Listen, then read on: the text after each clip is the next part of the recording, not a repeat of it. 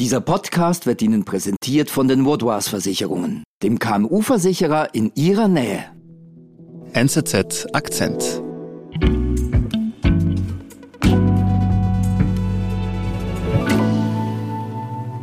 Alphabet CEO Sundar Pichai earned $226 million. Pichai's pay package soared to a whopping $226 million.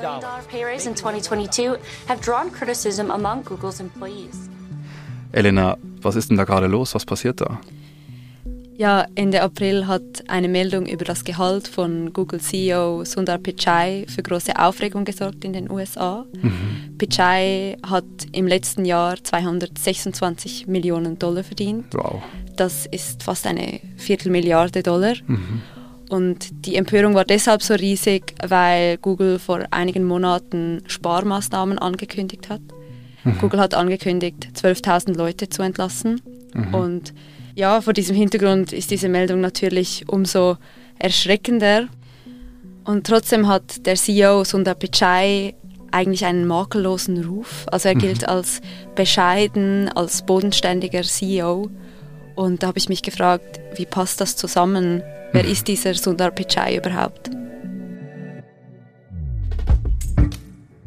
Sundar Pichai gilt als Mr. Nice Guy der amerikanischen Tech-Branche. Jetzt regen sich viele über seinen Lohn auf. Elena Oberholzer wollte wissen, wer Pichai wirklich ist. Ich bin Sebastian Panholzer.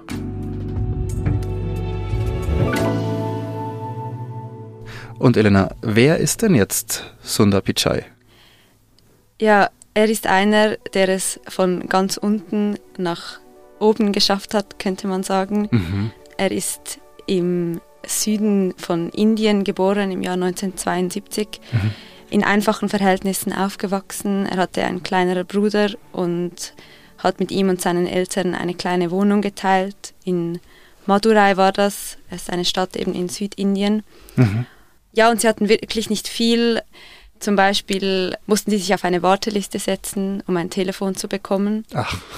Genau, sie haben dann fünf Jahre lang gewartet, bis sie endlich ihr Telefon erhielten. Mhm.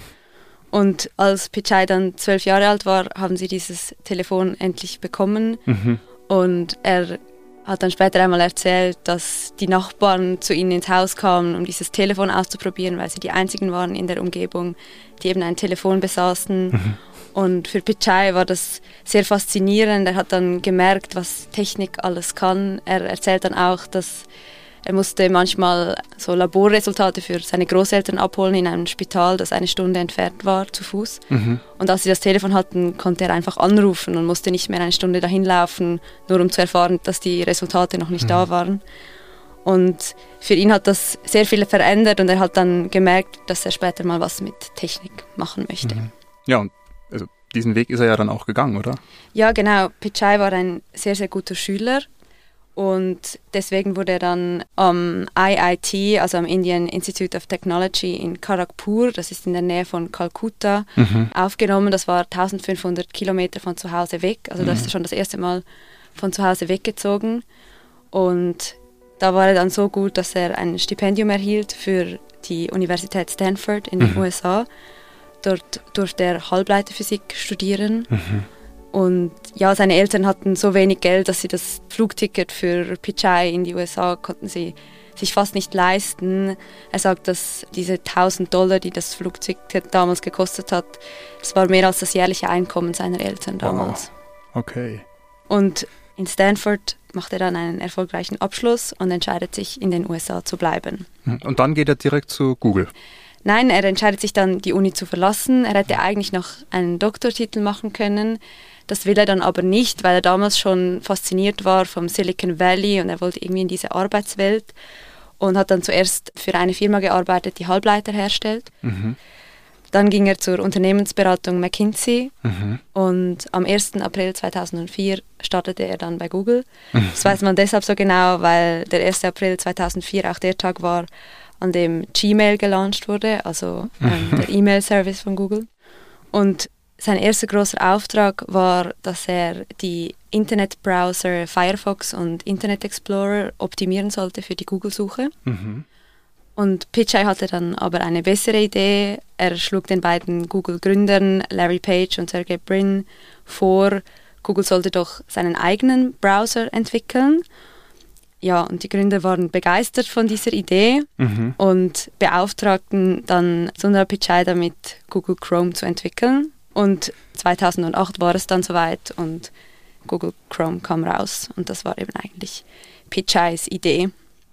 Und das war eigentlich dann auch der Beginn von einem steilen Aufstieg, einer steilen Karriere bei Google. Also Pichai hat bei allen möglichen Diensten, die wir heute kennen, die Google anbietet, mitgearbeitet. Mhm. Ähm, zum Beispiel? Zum Beispiel Google Drive hat er mitgestaltet, mhm. er hat Google Maps mitentwickelt und auch das Betriebssystem Android. Ja, also man kann vielleicht sagen, egal welches Produkt bei Google, das man irgendwie benutzt, Pichai hatte da wohl auf die eine oder andere Weise seine Finger im Spiel oder war da involviert. Ja, und damit wurde er eben auch ein bisschen zur Geheimwaffe von Google, weil er mhm. eben da überall seine Ideen einbrachte und ja, er wurde für Google eigentlich unentbehrlich. Wir sind gleich zurück. Um ihre Geschäftstätigkeit und ihre Mitarbeitenden zu schützen, braucht es vorab eine fundierte Risikoanalyse. Mit den Vaudois Versicherungen steht Ihnen eine Partnerin zur Seite, die mit Ihnen maßgeschneiderte und flexible Versicherungslösungen findet. So können Sie sich auf Ihr Kerngeschäft konzentrieren und Ihren Unternehmergeist frei entfalten.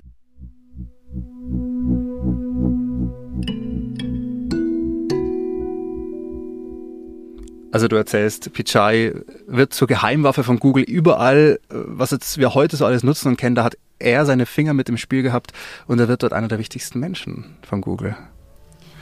Ja, genau. Und das kriegen natürlich auch andere Unternehmen im Silicon Valley mit. Mhm, klar. Und er kriegt dann zum Beispiel 2011 auch ein Angebot, zu Twitter zu wechseln. Mhm. Und die Google-Gründer wollen Pichai aber behalten und machen ihm dann ein Angebot und sie mhm. versprechen ihm ein Aktienpaket mhm. im Wert von 50 Millionen Dollar. Und Pichai bleibt dann, aber ja, es kommen immer wieder Angebote. 2013 gab es mal das Gerücht, dass er Chef von Microsoft werden sollte. Mhm. Aber Pichai blieb bei Google. Mhm. Ja, 2015 haben die Google-Gründer dann das Unternehmen umgebaut und mhm. Alphabet gegründet. Und Pichai wurde dann eben CEO von Google. Mhm. Und ab 2019 dann nicht nur CEO von Google, sondern auch von der Muttergesellschaft Alphabet. Also er war dann der Boss von allen und allem. Genau, und er, er ist damit so einer der einflussreichsten Personen im Silicon Valley geworden. Mhm. Ja, und in dieser Zeit wurde er auch außerhalb des Silicon Valleys immer bekannter, mhm. gab zahlreiche Interviews, wurde mhm. zu Talkshows eingeladen, mhm. weltweit. How are you, Sundar? Uh, I'm very, very good. Aren't you excited to be here? Very much so. It's good to be out, see people, do things. Hören wir ihn auch gerade bei einem so einem Interview wie, wie ist, was ist er denn so für ein Typ? Wie, wie wirkt er denn so auf dich? Ja, Pichai ist ein großer, schlanker Mann und er ist eigentlich meist sehr dezent gekleidet. Er trägt mhm. oft Sneaker. Und wenn er eine Bühne betritt, dann wirkt er sehr zurückhaltend. Also mhm. man hat dann das Gefühl, er fühlt sich vielleicht nicht richtig wohl, mhm. spricht mit leiser Stimme. Also auch gar nicht so unbedingt, was man von einem CEO erwarten würde. Er ist nicht so, wie man sich den klassischen CEO vielleicht vorstellt, sondern mhm. er ist eben zurückhaltender, vielleicht manchmal wirkt er auch ein bisschen schüchtern. Mhm. And so a lot of what I've tried to do is uh, bring that access to technology. What I got, uh, I got. Ja, und in diesen Interviews sagt er auch immer wieder, was seine Vision ist für Google. Mhm. Und er will die Google-Technologien eigentlich für alle zugänglich machen. Mhm. Was ihn immer fasziniert hat an Technologie, wahrscheinlich auch von seiner Herkunft her, dass man Google und die Google-Suche oder andere mhm. Google-Technologien überall auf der Welt benutzen kann. Man braucht nur einen Internetzugang. See the appetite and the, and the desire for people uh, to make their lives better by gaining access to technology. Uh, you know, that's what compels me to go beyond. And und er hat Google immer als Gleichmacher gesehen. Er hat gesagt, es spielt keine Rolle, ob du CEO von einem großen Konzern bist oder ein Kind, das auf dem Land lebt. Alle mhm. können Google verwenden. Und dadurch wirkt er auch immer sehr bodenständig. Er kümmert sich um alle und er baute sich dadurch auch eine große Fangemeinde auf und ähm, wurde viel bewundert für seine Arbeit. Du hast vorhin erzählt, er hat ja eigentlich überall bei Google bei den Diensten seine Finger im Spiel gehabt bei der Entwicklung. Jetzt ist er auf der Managerseite. Also kann er denn auch überhaupt Chef sein? Also ist er da gut darin? Ja, einerseits schon, andererseits nicht. Also eben viele sagen, er sei sehr nett, Mr. Nice Guy wird er genannt im Silicon Valley. Also er ist sehr umsichtig, sehr fürsorglich, er kümmert sich um seine Mitarbeitenden. Mhm. Das ist sicher positiv. Gleichzeitig wurde das in den letzten Jahren auch zum Problem. Inwiefern? Und zwar im Jahr 2021 haben 15 ehemalige und aktuelle Führungskräfte von Google sich in der New York Times beschwert. Mhm. Und sie sagten, dass viele Probleme des Konzerns auf den Führungsstil von Pichai zurückzuführen seien, weil er zaudere zu oft, er, er zögere bei wichtigen Entscheidungen, er wolle mhm. es allen recht machen mhm. und könne nicht so hart durchgreifen vielleicht.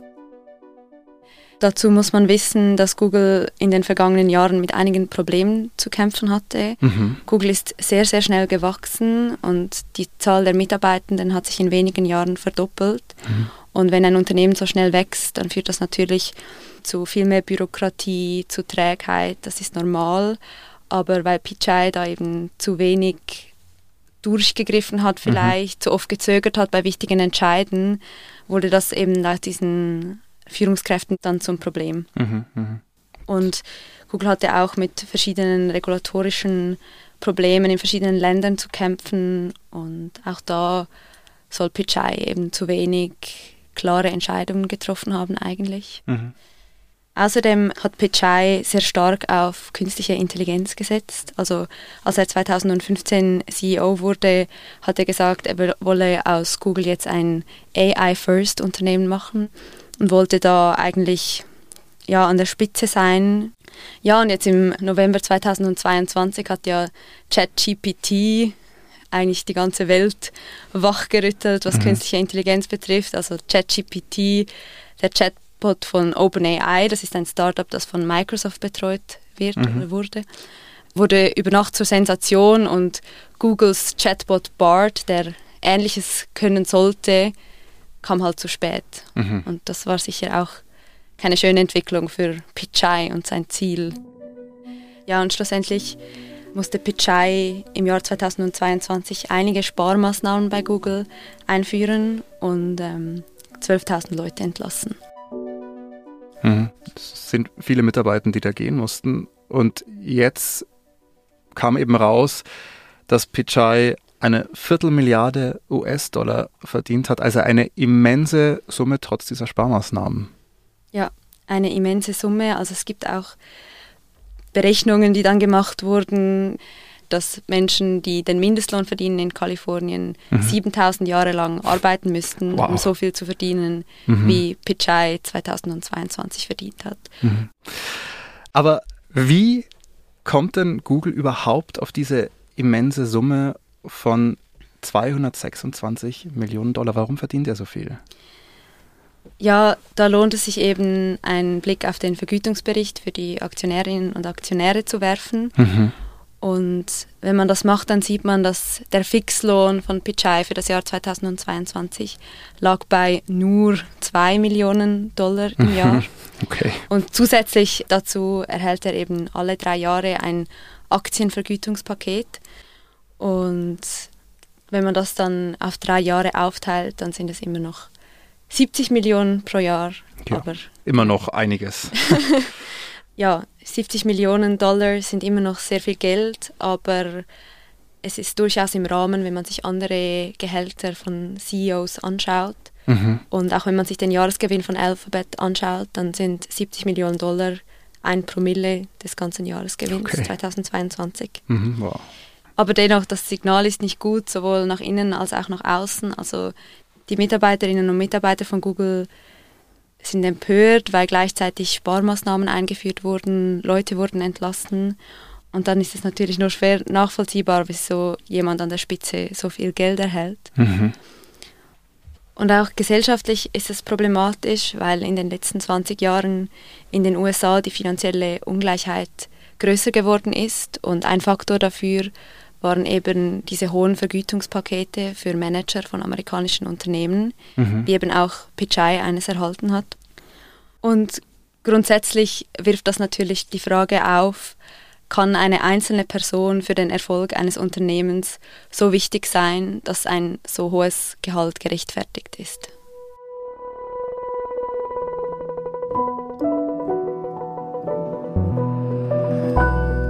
Elena, vielen lieben Dank für diesen interessanten Einblick in Google. Dankeschön. Das war unser Akzent. Produzent dieser Folge ist David Vogel. Und hier jetzt noch ein Hinweis auf unseren neuen Podcast NZZ Megahertz. Megahertz taucht jede Woche ganz tief in Zeitfragen ein zu Gesellschaft, Psychologie, Gesundheit und ganz viel mehr und immer mit dabei interessante Gäste. Abonniere NZZ Megahertz auf deiner gängigen Podcast-Plattform und folg uns auch auf Instagram unter NZZ Megahertz. Ich bin Sebastian Panholzer. Bis bald.